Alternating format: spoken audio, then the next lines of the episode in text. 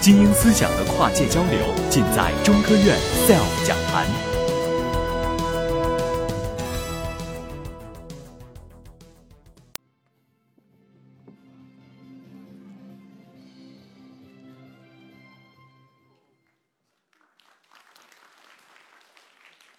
大家好，说到认知，我们今天的主题叫认知破壁。实际上，我们每个人的认知都需要有语言作为一个纽带和桥梁，也需要用语言呢作为一个最终固化你的认知的这样一种工具。我们每个人呢有这么几种语言，一种是大脑语言。当我们在想到一个东西的时候，比如说我想苹果，要么呢你想到一个又大又红的啊一种水果，吃到嘴里什么滋味，你想象这个；要么在你大脑里呈现的是一台手机或者是一个 pad。总之，它是一个东西，是一个图像，是一个 picture，这是大脑的语言。当如果你想到苹果这个概念的时候，你大脑里出现的是“苹果”两个汉字或者 “apple” 这个单词的话，那有点麻烦了，要去医院看一下，这个大脑的语言出了问题。但是我们要把大脑里这个图像要传递给别人，或者把它记录下来，就需要借由文字。认知破壁，这是我们今天的主题。但是呢？当我们每个中国人在认知自己的语言和文字这个最基础的认知工具的时候，我们的现实现实却是认知碰壁，而且是屡次三番，而且是一而再再而三四周的碰壁。原因是什么呢？原因是我们今天对于汉字的看法发生了一个改变，我们的思维方式随着我们现代汉语的普及，我们丢掉了一个中国人应有的一个最重要的一种。中式思维方式，我们的汉字思维。所以啊，我们面壁十年，图破壁。从两千零七年，我们中国文字研究有用中心做了一件很有意义的事情，就是把一八九九年以来我们甲骨文出土，我们所有的中国的文字学家，还有全世界各国的汉学家对于汉字的学术研究的成果，我们把它呢变成一个可以让所有的。小朋友，所有的老师能够看得见、用得着的一个体系，不能说破壁成功，至少呢，我们在这个坚韧的这个墙壁上呢，砸开一条缝隙。我们来看一看，先做一个互动，我们对于汉字的认知到底有多么大的一个壁垒？这是一个天气预报的一个图标，那都能看得见多云的天气，上面是太阳，下面是云。如果我们把它写成一个汉字的话，应该这样写，没问题吧？日在上，云在下，好，这个字大家都认识啊。怎么读？咱们先不说，读不重要。好了，问题来了，这个汉字有可能在我们的语言中表示什么意思？一个是时间短，一个呢是看不见。我们这样来做互动。如果大家认为这个字有可能在我们的语言中表示时间短的意思，大家手心啊，手心举向我。如果你认为是看不见的意思呢？手背，好吧，我们玩一个手心手背，好吧，我们不要跟票，不要看别人，自己选自己的答案。来，一、二、三，手心手背，我们看一下。好，我看见了，大概四分之三的是手心，少数的手背。好，谢谢大家。我相信举起手心的同学们，你们一定在脑海里闪现了这个词语，因为我们认知这个汉字呢，是通过这个词语“昙花”或者“昙花一现”认识的，对吧？所以呢，我们很自然的就把这四个字的意思。当成了这个字的意思，语言就这样欺骗了我们。所以，什么叫昙花呢？昙花实际上是看不见的花。云把太阳遮住了，云遮日，所以太阳看不见了。昙花为什么看不见？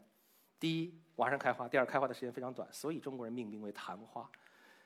所以，文字虽然说是语言的符号，它是承载着语言的工具，但是却常常被我们的语言所欺骗。所以，这是我们要做的一个科普。叫做字词分开。首先，字是什么？字是符号学范畴的东西，是一个符号，就像男厕所里面，你可以写男女，可以写 W，可以写 M，可以画一个烟斗，可以画一个高跟鞋，可以绘个裤子，一件裙子，这都可以区别男女，这都叫符号，眼睛就可以看出来。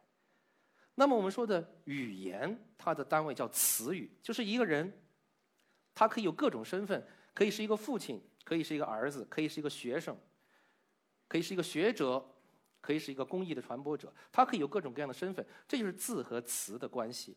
在我们这个世界上有好多好多的人，都兼任着好多好多的身份，但是这个人是唯一的，哪怕他是双胞胎之一，他也是唯一的。所以我们要记住，汉字只有一个意思。所以当我们说出“一字多义”这个词语的时候，我们已经说了一个病句，因为一个字只有一个意思，这个意思就是这个汉字被写成这个样子的道理。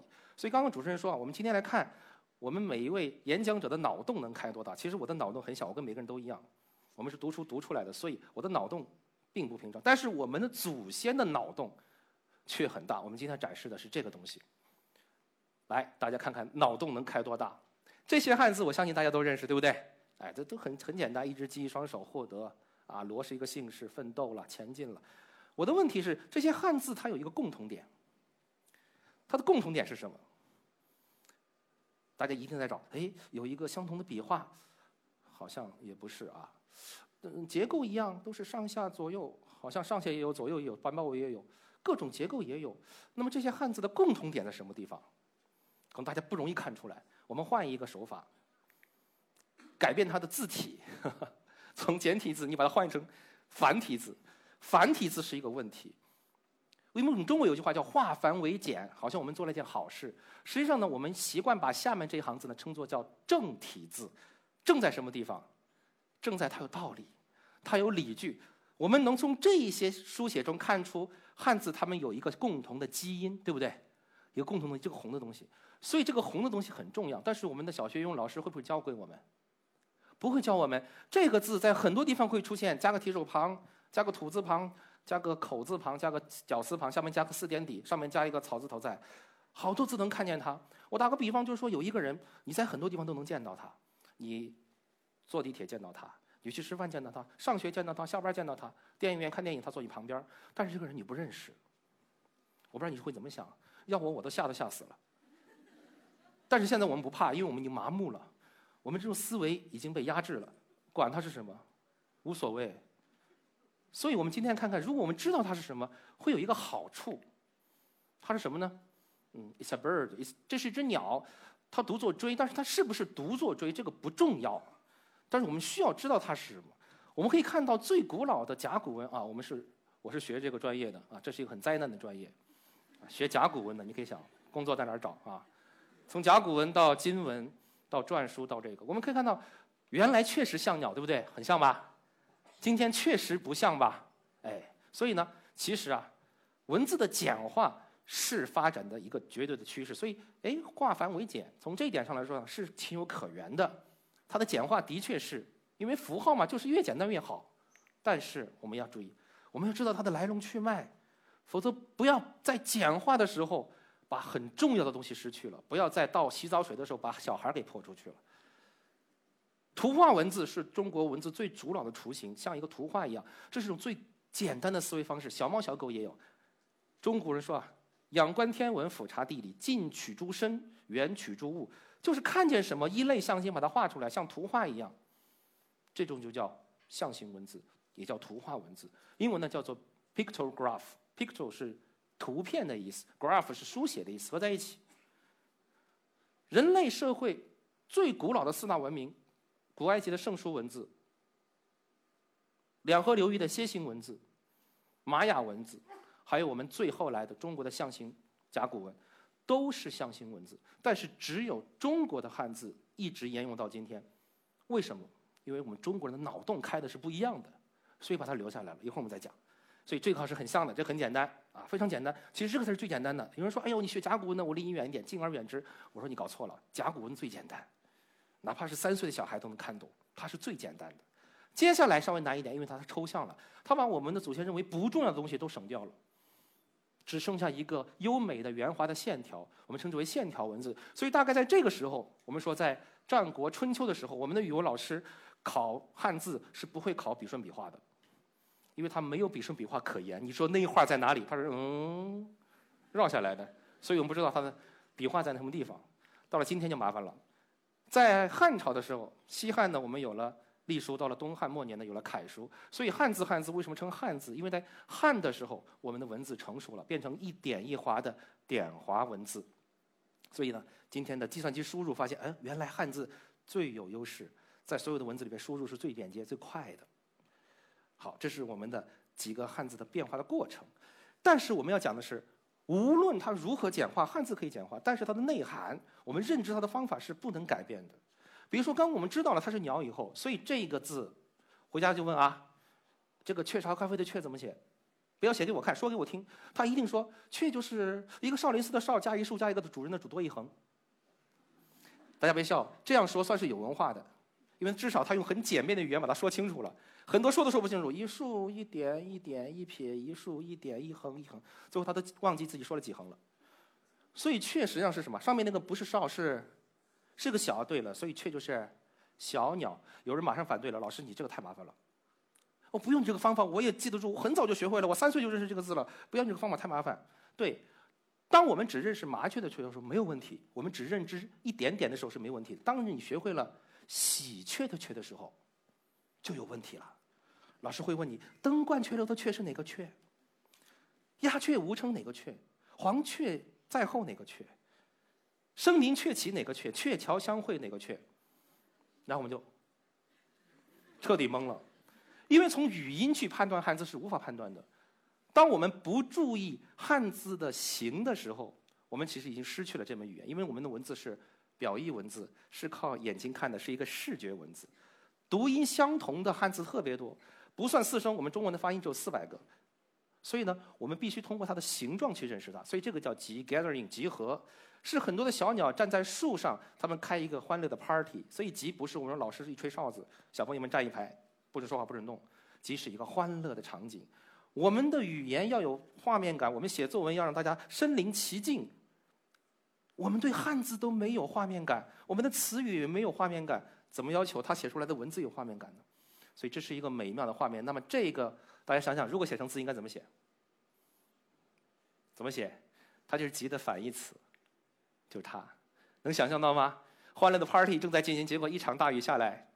开不成了，欢乐不成了，飞了，各找各妈，各回各家，或快速分散的意思。所以中文里面有两个豁然，一个是这个豁然，表示快的意思；一个是一个亥加上一个山谷的谷，那个豁然是打开的意思。所以这两个就不会搞错。这是一个猎鹰，一个 hunter，他站在一个架子上 stand by，所以叫隼。如果我们把它放在水边加上一个三点水，它就是一个鱼鹰。这是一个鱼鹰。所以呢，今天被简化成这个样子了，变成两点水了，所以看不出它本来的面貌。在汉字里，这个字很麻烦，因为它有三个意思：一个叫水平，一个叫正对，一个叫还没有。我们用这样的方法，就像刚刚一位演讲者所介绍的，我们可以用很多的技巧去记住它。但注意，汉字不需要技巧，汉字不需要记忆，其实汉字只需要理解。因为这三个东西不是没有内在逻辑的，汉字的产生天然就有逻辑。它的逻辑是什么呢？它逻辑就是，它就是一个鱼鹰捕猎前的一个场景。你想象一下，一个鱼鹰看着平静的水面，等水静下来，它才能发现下面的猎物。它正对着自己的猎物，下去没有？还没下去，还在架子上。所以水平的准水准，我们这边喜欢说水平很高，在对岸台湾地区喜欢说水准很高，是一个意思。标准竖着的叫标，横着的叫准，水平的意思。level，还可以表示正对，打枪打的准，瞄准的准。还有一个表示 not yet，还没有。比如说准妈妈、准爸爸，准备就是还没有齐备，就叫准备，还没有的意思。所以我们要理解真正的文字，我们有第二个要科普的，第一个是科字词分开，第二个是文字分开。文字是两个概念。这个叫纹，纹是什么？纹就是古代的古惑仔啊，当然不是古惑仔了。纹身，身上的纹身，为什么纹身呢？这是来自于商朝的一个习俗。古代的祭司认为，下葬的人需要有一个放血仪式，才能让他的灵魂得到升华，得到自由。所以呢，喜欢呢用红色的染料在头上或者在身体上呢画上个花纹，表示呢经过了一个放血的仪式。这个叫纹，纹就是图画。那什么叫字呢？字上面是一个房字，下面是一个婴儿，子是婴儿，所以字本意是生孩子的意思。大家如果读《易经》就明白了，《易经》说“女不自，二八乃自”，女人不是天生就会生孩子的，要二八一十六岁以后才能生孩子。《山海经》里说“苦山有木，扶之不自”，啊，有一种树木，它的枝叶，它的这个果实吃了以后呢，哎，你不能生孩子，有避孕的效果。字是生育的意思，所以合在一起，什么叫文字呢？文字就是图画所生的孩子。你看，他生了好多。中间那个东西叫文，这是我们的祖先。文有多少个？文有大概两百个。我们的学术语言呢叫做汉字基本构建。那么我们在大学里面做的事情呢，就是建立数据库，把所有的不管是什么样的类型的文字，全部建立数据库，把所有的构件全部拆开、打散、分解和重构。在这个汉字的解构过程中呢，其实我们的文化就能够全部的体现出来。我们比如说啊，现在我们知道了前进的进。不是走到井里去了，而是鸟在走路。为什么鸟走路表示 go forward？因为我们祖先发现的，一只鸡、一只鸭，它在走路的时候，它只能这么走，它没有学会小猫、小狗或者人这样可以倒退的功能，它只能向前走。它想回去怎么办呢？它会这样，它会跳一下。所以呢，它没有进化这个功能。所以鸟走路表示前进的进。当然了，其实有一种鸟是会倒着走的，就是鸵鸟。中国人没见过，不过这个叫只。我们先做量词，一只鸡、一只鸭。但是如果我们只把我们的界限定为我只要知道它是一个量词就好了，你不需要知道只身前往，不需要知道形单影只，不需要这个只表示 only one 表示 single 这样的意思的时候，那第一个字很好，因为它本身就没有实在的意思。所以只的意思是手抓住一只鸟，又是手的意思，那么这个就好理解了。手抓住两只鸟，那么在这个呢，带着狗在草丛里抓住一只鸟。所以现在我们这个收获的货搞不清楚，两只狗在草丛里干嘛？这是一个没法讲的故事。好，所以我们想说的是什么呢？有了文和字的概念以后，大家知道哦，原来文字文字不能混为一谈，文是文字是字。我们的祖先告诉我们。要识文断字，识文就是要知道每一个文的特点、与众不同之处。我们中国人只创造了两百个不同的基本构件，用这两百个东西，中国人解释整个宇宙。所以，所有我们对于世界的认知，它的蓝图就 base 在这两百个最重要的汉字基本构件上。这是我们一切思想的源泉。所以呢，知道每一个文的区别，它是什么很重要。然后呢，就可以断字，怎么断？靠思考。今天我们一直讲思考，思考的思大家想过吗？很多人认为心田，哎呀，很有诗意。心田，才不是嘞。心上面那个不是田，是个什么？是一个脑子，是个你们的最强大脑。这个字读作信。对了，信就是大脑的脑右边那个东西，点横下面一个凶恶的凶一样的那个东西。信就是人的脑子。人的脑子是管逻辑的，人的心也是可以思考的。人的心管情感的思考。比如今天晚上我想吃。海鲜大餐，这个是什么想出来的呢？这个是心想出来的，大家理解吧？是你的心脏想出来，因为你的口味、你的偏好决定了你的选择，这是心脏想出来的。所以，一个换心人，他这些都会改变。如果心脏被移植过的话，这些会变改变的。那么，当你觉得今天晚上我想吃海鲜大餐，但是钱不够，所以呢，最后我去吃了一碗海鲜面的时候，这是吧？这是大脑跟你的心共同参与想出来的，所以实际上啊，我们的想法很多，天马行空飘在空中，但是呢，需要有一个东西把它连在手里，才能够真正的 work，才能真正的有效。这个东西就叫围。围现在我们知道什么叫围？用绳子把鸟给怎么套住，让它不要乱飞，让它有一个约束。所以实际上我们的汉字就是。用逻辑这根线，把我们的思考束缚起来，拴在手里；用情感和逻辑呢，把它们连接起来。所以汉字是有情感的，它传递的是我们的祖先所见所闻所思所想，他特别想，非常想把这些信息传给他的后代。只不过我们现在呢，不领这个情，跟我没关系。所以，当我们看到我们的祖先的思维方式。这个 pregnant 这个怀孕的孕是一个大肚子的人，肚子里一个孩子。我们的孩子画了一幅画叫骑马，马的另外一边那条腿也能看见，说明一种思维方式。这种思维方式叫透明思维。什么叫透明思维？就是在孩子人的孩子的眼睛里，在我们的古人的眼睛里，世界都是透明的。你看古代有没有 X 光喽？这个肚子里的孩子怎么可能看见？他们是一致的，他们能看见遮挡的世界，他们不会被遮挡所覆盖。这个叫龋齿的龋，就是虫蛀牙。这是一个平视和俯视的视角，那个小虫子就是望远镜看下去那个俯视的视角，那个门牙是平视的视角。我们的孩子画了一幅画叫圆圈舞，我们一看好奇怪，我们成人不会画这样的画，因为他是把一个平视和俯视的视角杂糅在一起了。所以要模仿一个儿童画并不容易，因为不是笔触的稚嫩就叫儿童画，而是什么呢？而是他的想法跟你不一样。但我们中国有一句话很害人，就叫“我是为你好”。所以呢，我们经常用我们的思想、我们的意识去强加给孩子。实际上啊，汉字跟中国的这个中国的古文字啊，跟我们的孩子有很多可以相通之处。创造汉字的先民呢，处于人类发展的儿童期；我们的小朋友呢，是人生的儿童期。这两个儿童期是可以汇合对话的，可以借以汉字，让我们的青少年可以神交古人。所以，我们的汉字刚刚我们讲到，为什么会流传至今天？因为我们的。思想得到了升华。当古玛雅人要表达一个更复杂的意思的时候，他呢就创造更复杂的图画。古印度人的啊，这个古埃及人的圣书文字，当他要画更复杂的图像来表达更复杂的意思，最终呢只能趋近于一个表音符号，变成一个声音了。但是呢，我们中国人没有这样，我们中国人展开了联想，展开了引申，把我们的思想。放到一个日常大家都能够想通、都能够认同的一个思维定式上，比如说这个，这是一个编钟，大家能认识吗？我们中国人把它写成这个样子，古文字，上面是个中弦，下面是个中体，上面的横和竖是什么呢？实际上就是编钟上面每一个凸起的这个钉子叫乳钉，这个东西不是拿来好看的，这个东西是为了能够发出和谐的宫商角徵羽这个五音，能发出这个乐音的。所以这个编钟给我们祖先留下的一个意识是：第一叫中空。里面是空的，不空那个叫秤砣，发不出声音。第二个呢叫凸起，它表面呢有凸起的乳钉。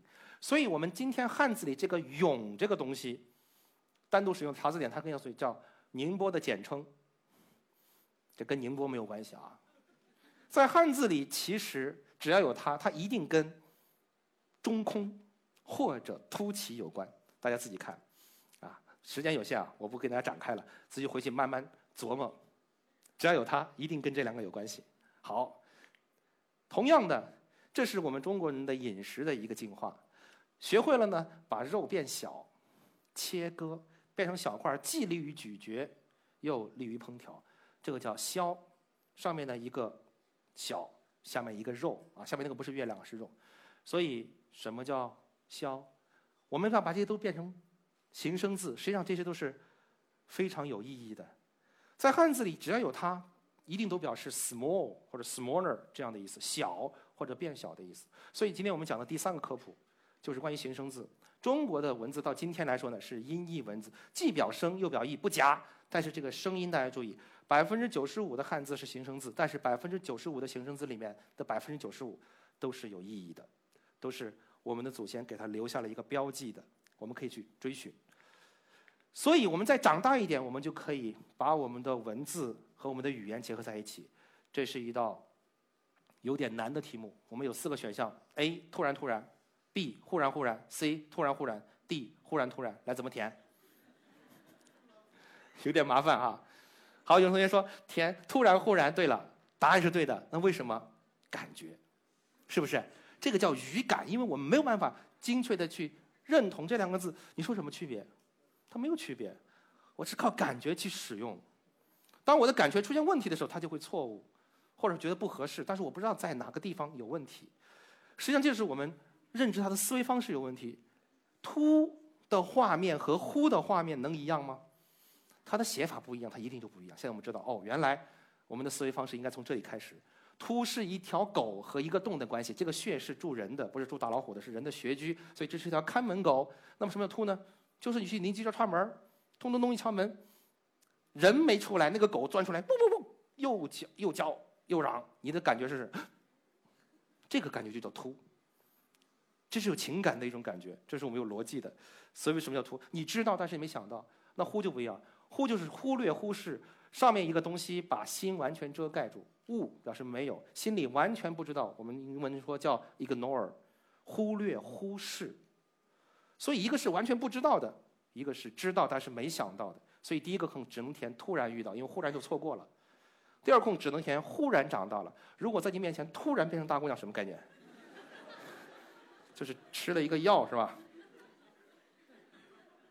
好，最后一个，今天我们已经超时了，不好意思，因为这个我们在正式讲一般要讲两个小时啊，我们今天时间实在是有限。最后呢，就是在中文里面最讨厌的一个就是一词多义的现象。我们在高考的时候会告诉你，这个字有这个词语，这个“穷”有七个意思，在这里是什么意思？当时我们是崩溃的，因为我现在很奇怪，我们拿到一篇文言文，我们每一个字都认识，但是我们不知道在说什么。我们跟外国人说话，现在是不要翻译的，但是我们跟我们的祖先对话是需要翻译的。这是一件很奇怪的事情，所以认知好这个“穷”字，上面是一个洞，下面是一个人弯着腰，像弓箭一样在洞里走路，这是我们古人血居的一个表现，这个叫“穷”。所以知道哦，“穷”原来是弯腰在洞穴里行走，走不下去了。所以“穷”真正的意思是困住，“穷则思变”，不是没钱去抢银行，是没办法了，所以怎么只能怎么样，困住了，只能想个办法变通一下。当你困住了以后，你就无路可走了，所以叫穷寇莫追。不是说他没钱，追上了没搞头。因为困住，所以我们可以表示没有钱。古代没钱叫贫，均贫富，没钱寸步难行嘛。这是从人的角度上来说，从动的角度上来说，尽头极限，因为到了尽头和极限了，所以无穷无尽。到了尽头极限，所以我们这一段的路程也就结束了，over 了。所以呢，欲穷千里目，更上一层楼。这个是我们经常考的。偏僻的、边远的，什么意思呢？穷乡僻壤，因为任何东西的尽头都比较远，所以呢，穷乡僻壤，大家听到这个词是不是第一反应？是不是语言又骗了你？感觉这地方很没钱？不是啊，那地方只是天高皇帝远没人管而已，可能还很有钱呢。最后尽头极限到了动作的尽头和极限，我们叫穷凶极恶，穷追猛打。我们中国有句话啊，叫日用而人不知，大家听过吧？我们的文字也好。我们的很多的传统也好，我们的很多科学现象也好，我们都认为啊，我们每天都在用，但是呢，我们并不能去确切的了解它，所以呢，let it be，让它这样就好了。其实呢，在中文里面，用和平庸的庸是一个字，知道的知和智力的智也是一个字。所以这句话呢，还有另外一个解读，就叫日庸而人不知。当我们告别了传统的生活，告别了古话语的环境，我们到今天，我们要更好的认知世界。我们要让我们中国人的大脑经过一个有效的训练，成为聪明的人。我们对我们的语言，对我们表达语言的最重要的这个核心构建，一定要非常的了解。所以呢，不管它是三万个常用词，还是两千五百个常用字，让我们先亲近我们中国最古老的文。从这个最简单的两百个东西做起。大家好，我是李山川，来自上海的汉字科普者。谢谢大家。